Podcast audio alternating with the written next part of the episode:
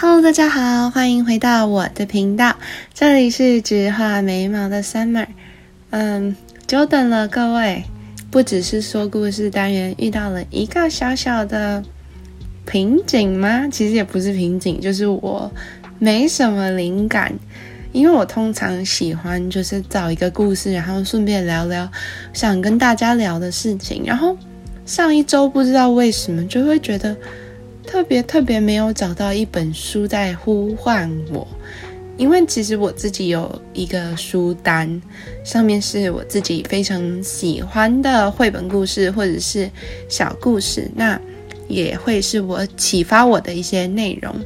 但我就从上面看到下面，再从下面看回上面，没有一本书是在叫着说“哦，选我，选我”这样，所以我才说久等了。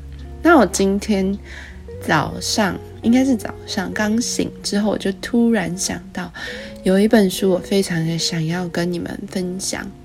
前阵子大概两个星期前是国际海洋日，那我不知道你们跟海的关联就是 connection 是什么，海给你们什么样的感觉跟什么样的回忆？但是我觉得。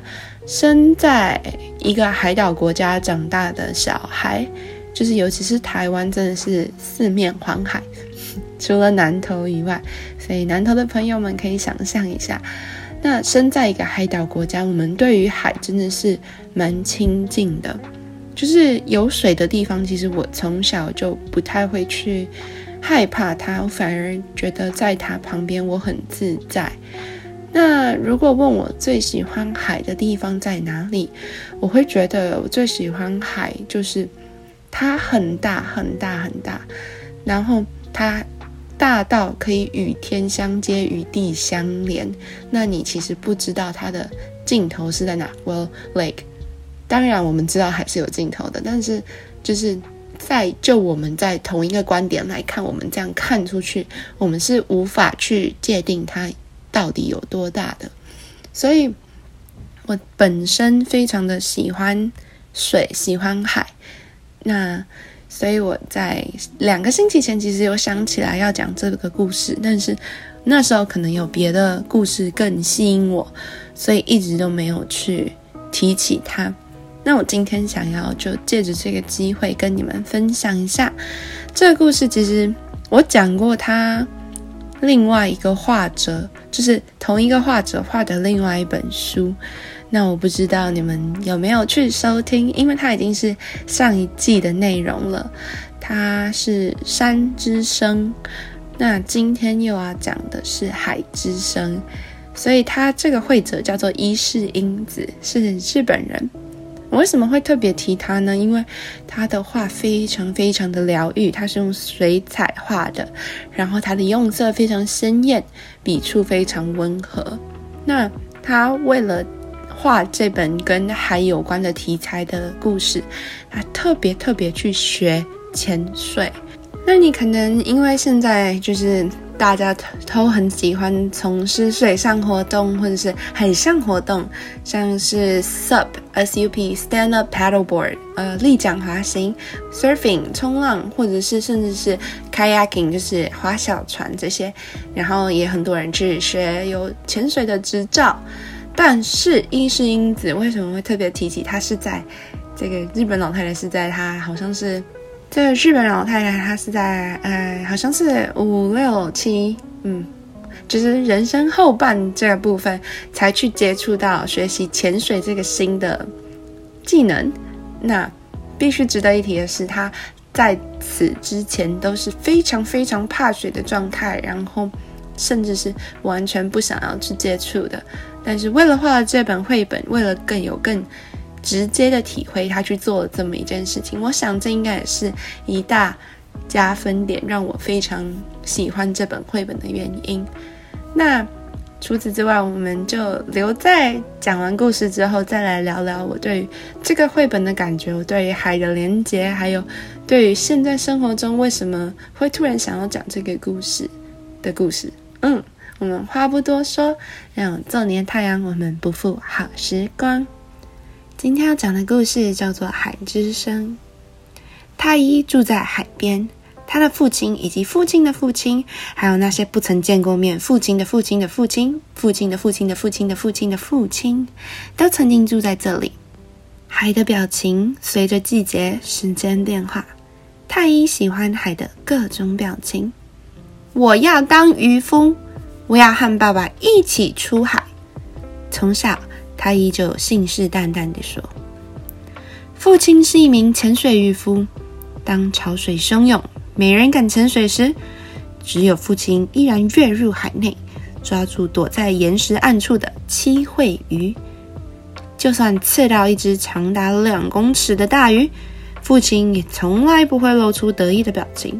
他只是淡淡的说：‘真要感谢大海。’就算连着十天都没有捕到什么鱼，父亲也丝毫不受影响。有一天。”天都快黑了，父亲却还没有回来。大家在内海发现了父亲的船，几个平常一起捕鱼的渔夫一起等到潮水退了，就潜到海里。他们找到父亲时，父亲身上还绑着绳子，只是他已经在水中断气了。绳子的另一端是一只眼睛闪着绿光的七惠鱼。被鱼刀刺到的内海之王，任由众人怎么拉都拉不动。这只大鱼简直就是一块大岩石。结果大家只好把绳子割断。中学毕业那天，太一拜托雨吉爷爷教他捕鱼。雨吉爷爷也是一名渔夫，他每天都会到太医死去的那个内海垂钓。我已经老了。我的捕的鱼够多了，再捕就是罪孽深重了。我现在只想看鱼在海里自由自在的悠游。可是，如果您真的老了，那就把我当成您的拐杖吧。就这样，在太医的请求下，以及答应收他为徒。到了内海，雨吉爷爷在钓钩上放了小沙丁鱼。朝水里丢去，扑通！等他慢慢的、慢慢的拉回绳子，就有一只闪着金光、身长五十公分的鲷鱼从海里噗噜噗噜噜就窜了起来。惊慌的鲷鱼用尾巴拍打着甲板，啪嗒啪嗒的声音传遍了整艘船。雨杰不让太一抓钓绳，他只让太一负责将饵放在鱼钩上。以及将拉上来的鱼从鱼钩放下来，雨吉也一边钓鱼一边缓缓的说：“在一千只里，只要抓一只就够了。如果只在一千只中取一只，那大家就能永远靠海生存了。”雨吉爷爷每天只要钓到二十只鲷鱼，就会将工具收起来。随着不同的季节，有时候就换成了鲫鱼或是黄尾狮。当了好几年的徒弟之后，有一天早晨，他们一如往常来到那个内海。这一阵子，雨吉爷虽然这样跟船，但是他已经大部分的钓鱼作业交给太一喽。雨之夜对着太一突然开口说道：“你可能不知道，你已经是村子里最好的渔夫了。”太医，这里的海是你的了。雨杰爷不能跟船之后，太医只要每天一捕完鱼，就会送鱼去给雨杰爷爷。剩下的某一天，当太医看到雨杰爷在大热天仍然用毛毯裹住全身睡觉时，太医心里就已经明白了。您回到海里了吗，雨子爷爷？我真的很感谢您。因为您，我才能在大海中生存。虽然伤心，但是现在的太一已经能够以平静的心情双手合十。雨吉爷爷就像父亲一样，回归到那片汪洋了。有一天，母亲说：“只要想到你总有一天会要到你父亲死去的内海潜水，我就会担心的睡不着觉。”我好像可以看着你心里在想什么，但太一已经成为一个不畏惧风雨的倔强青年了。太一坚实的肩膀似乎比别人多了背负母亲的哀伤。太一借着一根吊绳，就可以很快、很快、很快的钓起二十只鲫鱼。他决定将船驶向父亲死去的内海一带。他抛下锚，跃入海里，扑通！海水拂过肌肤，感觉舒服极了。海里一道又一道的亮光随着浪交错晃动。虽然静悄无声，太一却觉得浑厚壮阔的音乐在他耳边响起。终于，他来到了父亲的海。有一年之久，太一持续在内海潜水。由于父亲出事以后，就不再有其他潜水渔夫了，所以海里有好多好多的鲍鱼、角螺龙、海胆，也可以看到二十公斤左右的鳍喙鱼，在急流的环境下静静的活着。然而，太一对这些都没有兴趣。寻寻觅觅，太一的梦想在偶然中实现了。太一在摇曳的海洋深处发现了绿宝石一般的眼睛。为了确认地点，太一把一包刺鱼刀朝海里的沙地丢去，然后浮到波光粼粼的水面上。啊！呼！等吸足了气，再潜到水里时，他看到那个绿色的眼睛还在原地，那眼珠看起来就像是珍珠一样，饱满灰厚的唇里像藏着刀刃一般的牙齿。太一发现，随着鱼鳃的摆动，水也跟着晃动了起来。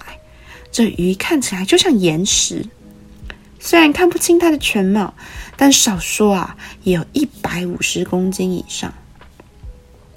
虽然兴奋，但他也还是保持冷静。这可能就是自己所找寻的那只梦幻鱼了。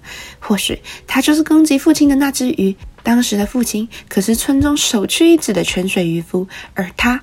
则是内海之王，太一的刺鱼刀瞄准七惠鱼，七惠鱼却无动于衷。就这样，时光流逝，太一甚至以为他可以一直永远待在那里了。然而，他开始觉得呼吸困难，于是再度浮出水面。等他再回到海里，只见内海之王一动也不动的盯着他看。他的眼神温柔，眼神仿佛是要太一将他杀了。太一心中早已无数次的把他置于死地，但是有种感觉却是生平第一次。要不拿下这只鱼，就不能成为真正渔夫了。太一想着想着，觉得想哭。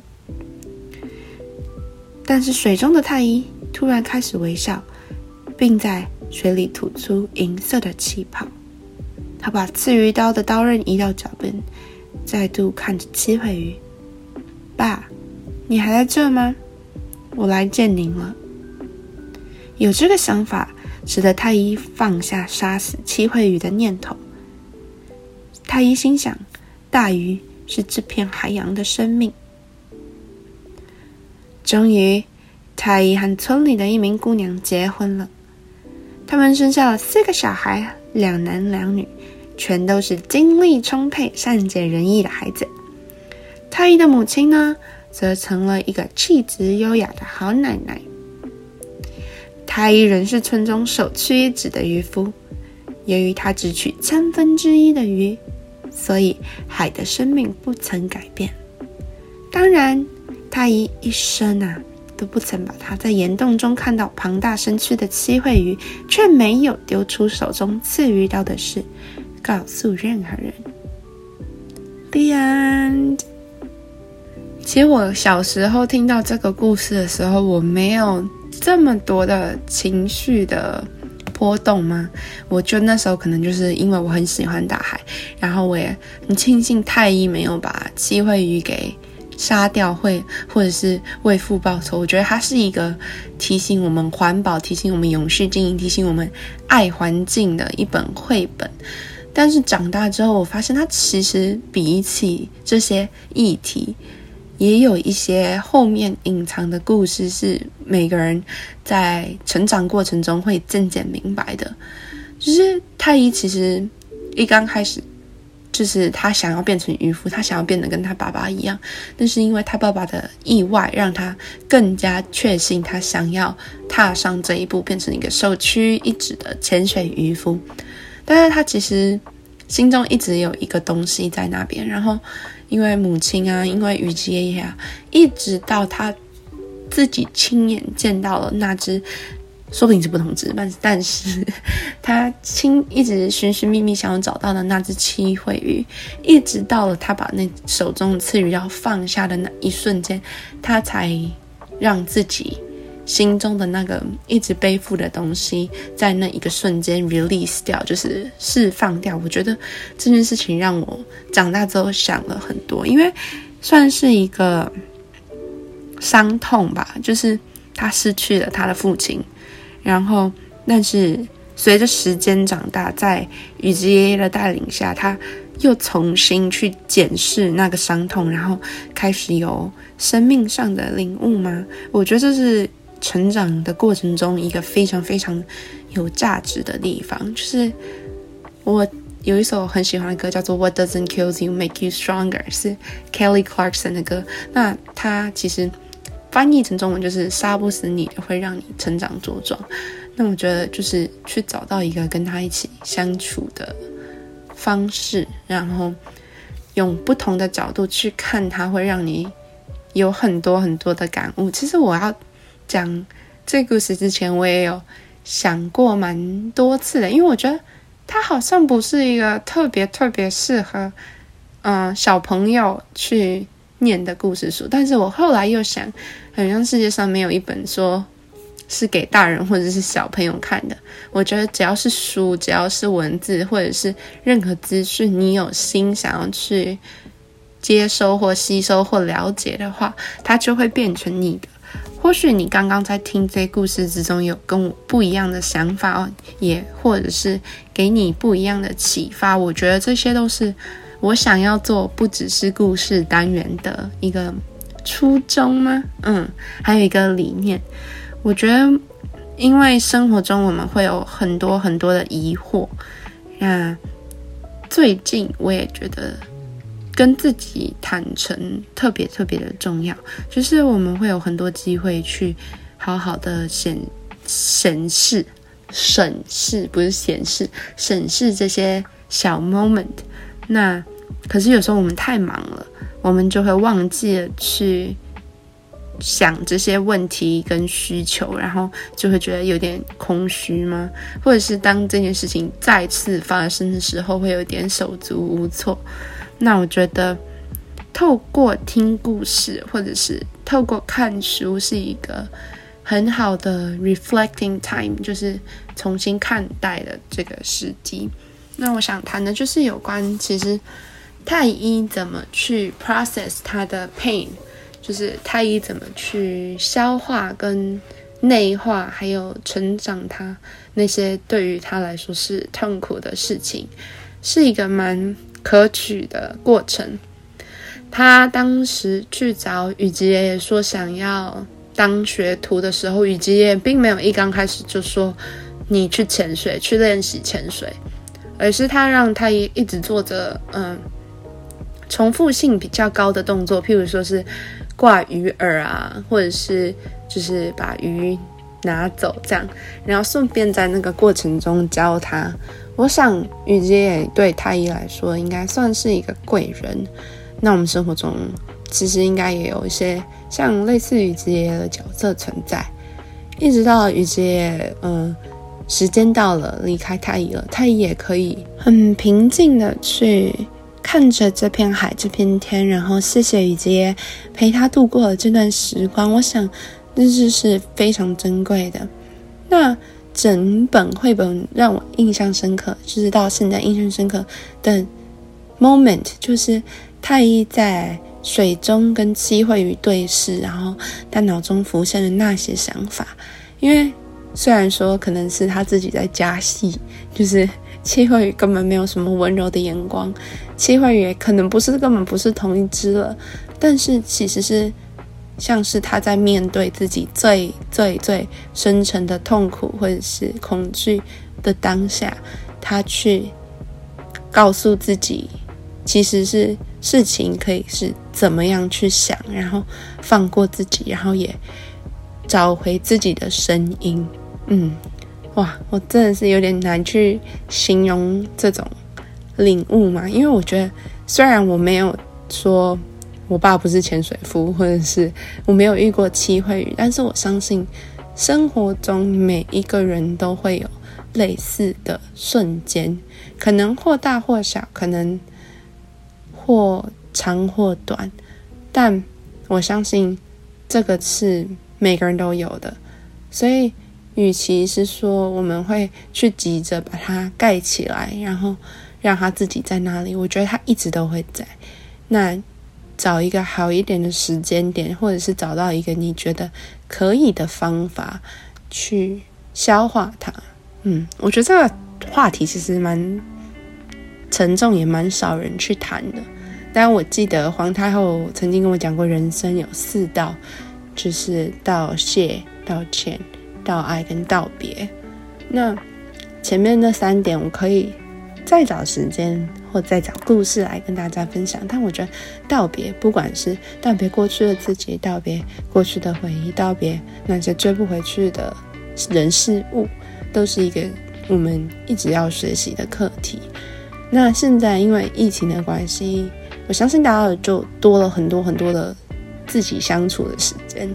我觉得或许你们已经习惯，就是嗯，work from home，就是在家工作，或者是 study from home，在家上课。那也很久很久没有见到一些人了。我觉得疫情是一定会好的。那在这段时间里，我们也会学习到很多很多的东西。所以我后来选择这本书，除了是因为要想在。国际海洋，嗯，那时候没有讲，有点可惜。但是国际海洋节提醒大家，我们跟大自然的连接以外，其实我也想要让你们跟我一起重新想想你们心中的那些思绪，重新整理一下。那来讲一下我跟海的故事好了。小时候啊，很好笑，因为海岛国家嘛，皇太后就觉得一定要会游泳，因为总有一天会被淹没，所以我就有很小的时候，小朋友的时候，其实我就去学游泳。那学游泳总是刚开始会很逊嘛，但是幸好我没有很怕水，可能呛了几次，喝了几口之后，就开始渐渐会游。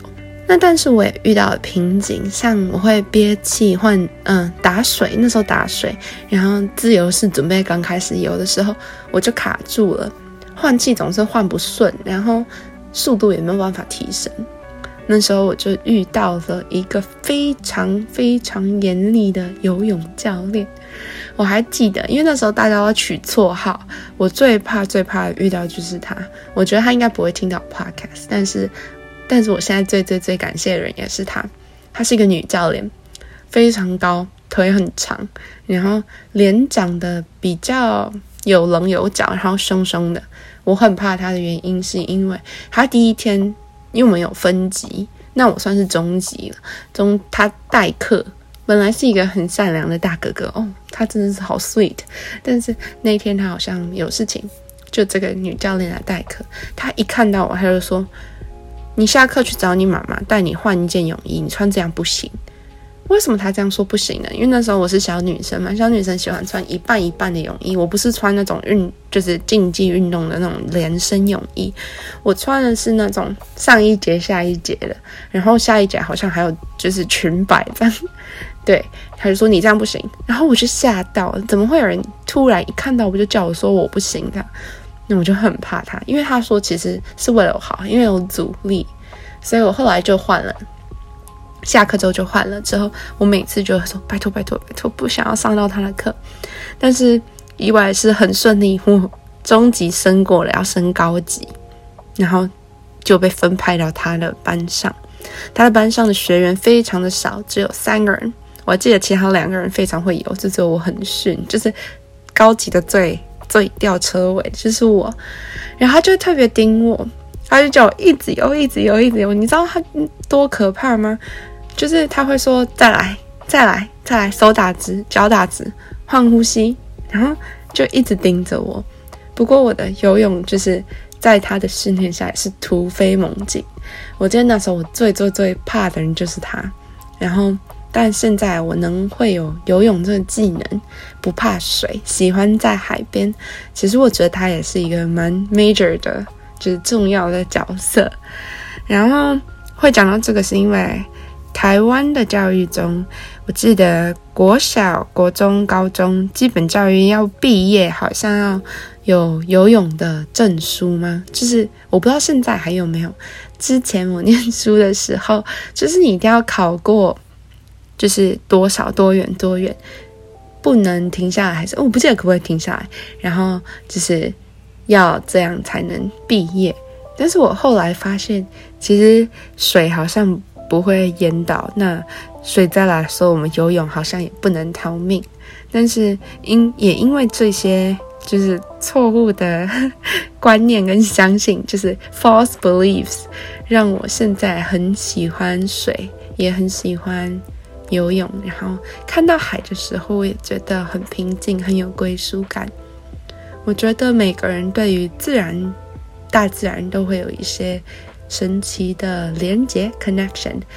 那那这些透过这些连接，可以让我们反思到一些自己以前没有想过的新的点子。像有时候我自己心情比较情绪不稳的时候，我就会去跑步。那庆幸的是，我家附近也有靠近海的地方，所以我就会跑跑跑跑跑跑到海边之后。找一个定点坐下来，然后我就看，然后可能五分钟、十分钟，我其实没有在计时，只是我觉得时间过得非常之快，你知道吗？常常一回身，哦，已经这个时间点了。反正就是看着它，然后让它去平静你的心，让你的脑袋可以清晰的去运作，然后去想他们原本应该做到的事情。我觉得，在一个动越是动乱的时代，你要越是安定。那在一个越是黑暗的地方，你要越是看得清楚光。我觉得我讲了好多，我觉得是因为我很相信，就是每个人都有一些自己这样讲，好像是拍科幻电影。我最近看太多剧了，觉得每个人都有自己的特色，还有自己的超能力嘛。就透过时间，然后还有不断的、不断的对自己坦白，去发现它。那在生活上也会过得很平顺。嗯，听到这里我就很觉得，我怎么讲这么多？但是我还可以讲更多。不过我想要告诉你们是，这个故事很值得你一听再听。那如果你有兴趣的话，其实你也可以去线上看看有没有电子版本的，因为我觉得他画的真的很好。那希望你们喜欢。如果你们有什么新的想法，嗯，想要跟我聊聊，因为我觉得很值得聊，或者是想要跟我分享，甚至是有什么想要听的故事的类别，都欢迎到我的 Instagram 或者是 Gmail 信箱留言写信告诉我。嗯，也很谢谢你们对于这个单元给我的回馈，很高兴可以跟你们透过故事来交流。今天的故事就先分享到这里，也希望大家在。这些日子里，能找到属于你的平静，属于你的大海，那就祝福你们一起加油。我们下次见喽，拜拜。